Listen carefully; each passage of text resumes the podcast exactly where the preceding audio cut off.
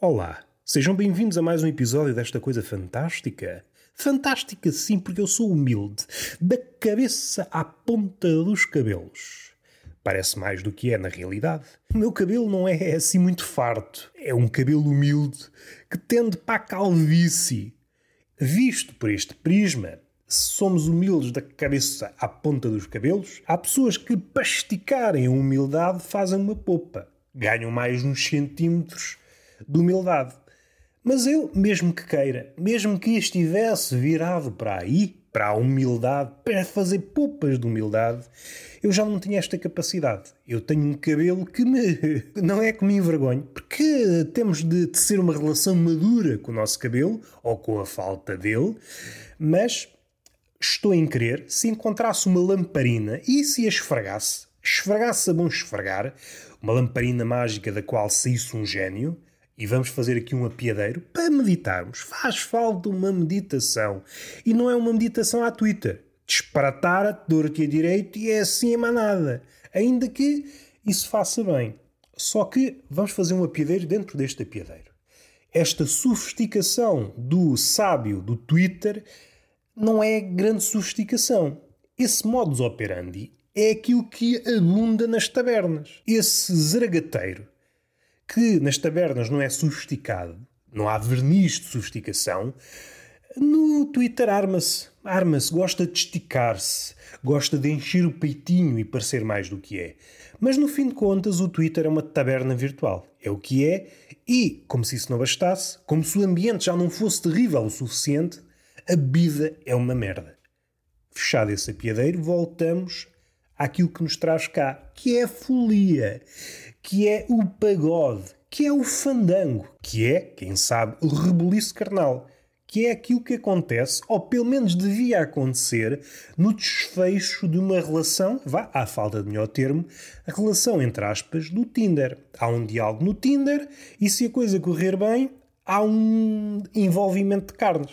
É assim desde que o homem é homem. As pessoas envolvem-se, há um diálogo, ou o contrário, enfim, a ordem é um pouco como a gastronomia. É a gosto. É a gosto, é preciso é saber bem no fim. A gastronomia é como o sexo.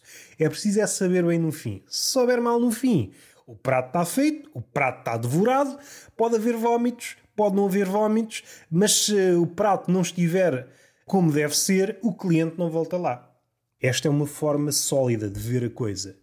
Mas não é por aí que nós queríamos ir. Está a falar de lamparina. Pensando na lamparina à luz dos nossos dias, e que luz é esta? É uma luz bruxuleante. É uma luz de vela. Nós somos sábios medievais, a utilizar a pena de um ganso, e estamos a escrever as nossas letras de música pimba. Pensavam que ia marmar em teólogo ou coisa assim, a falar assim de coisas eruditas? Não. Estou a imaginar um monge fechado num mosteiro a escrever letras de música pimba. Ele pensa: ah, pá, a música pimba só vai ser inventada daqui a não sei quantos séculos, mas eu adianto-me. Eu vou ser o pai da música pimba, sou letrista primevo da música pimba. E lá vai ele, a fazer trocadilhos buçais. Eu gosto desta imagem.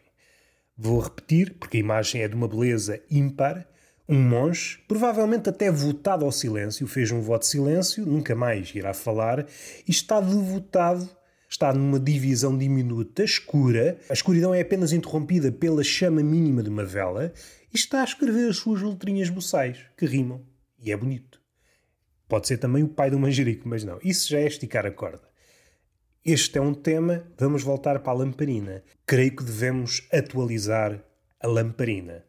Não a lamparina de chapada, a lamparina chapada, não sei se vocês sabem, mas pode ser sinónimo.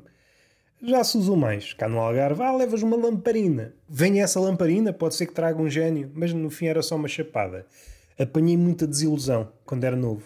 Ah, vou receber uma lamparina. Tem um gênio, ou então posso vendê-la num antiquário, que sai sempre a ganhar. No fim de contas, era apenas uma chapada. Que também nos traz calor humano. E o calor humano é necessário. Se bem que o calor humano, destes moldes, é impossível de ser vendido, não tem valor comercial, se é que me faço entender. Há calor humano que está mais ou menos tabulado. Há pessoas que ganham de forma legítima ou ilegítima, não me cabe a mim estar aqui a fazer a destrinça. Mas o calor humano, oriundo da Chapada não tem valor comercial, com pena minha, com pena minha. Voltando à lamparina, se calhar não era mal pensado se alterássemos aquela hum, historiazinha do Aladino. Esfrega a lamparina, sai o gênio, isto é tudo muito bonito, mas não nos podemos esquecer que estamos em plena pandemia. Com azar, o senhor Aladino esfregava a lamparina, a lamparina tinha sido tocada por alguém mais impaciente, esfregou só ao de leve. E é aqui também que eu gostava de hum, perceber. Pouca gente se debruça sobre este tema. Quanto tempo é preciso esfregar a lamparina para que o gênio saia? Perceber se há forma correta de esfregar a lamparina. E isto facilmente, claro está, podia descambar para os terrenos da buçalidade. Terrenos agradáveis que realmente dão frutos, mas não vamos por aí. Eu estou a pensar no caso do Aladino.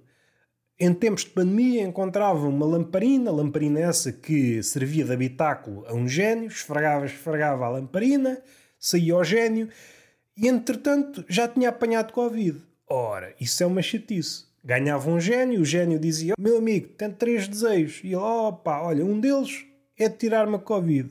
Um desejo ia à vida. É pá, então agora apanhei uma doença só de esfregar a lamparina. E se este gênio é um gênio do Twitter? Eu passo a explicar. Um gênio que entende tudo enviesadamente. Aquela expressão, não sei se vocês conhecem, provavelmente conhecem, é uma expressão mais ou menos corriqueira tem cuidado com o que desejas, parte daí.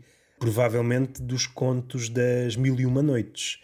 A interpretação do gênio é sempre equivocada. Por isso devemos detalhar aquilo que queremos. Contudo, do outro lado há sempre forma de tropar.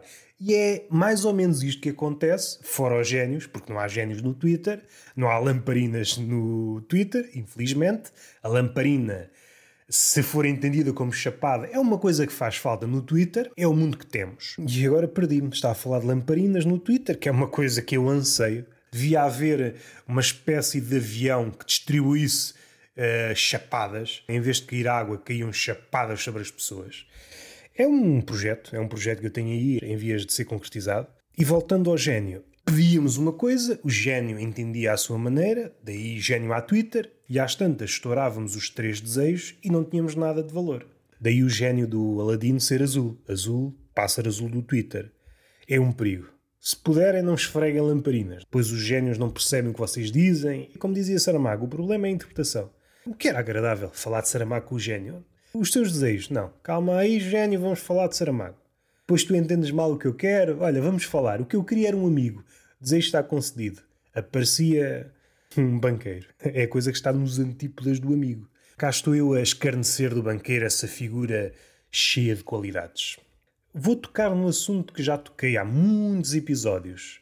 Aqueles habituês provavelmente lembrar-se-ão deste episódio que eu poderei descrever como a epifania da alfarrobeira. Um episódio durante o qual eu hum, refleti sobre o cheiro da alfarrobeira no verão. Cheira a semen, cheira a esporra. Cheguei a essa conclusão após esperar pelo frango assado. Falei sobre isso, está falado, mas vamos dar outra pincelada nesse tema.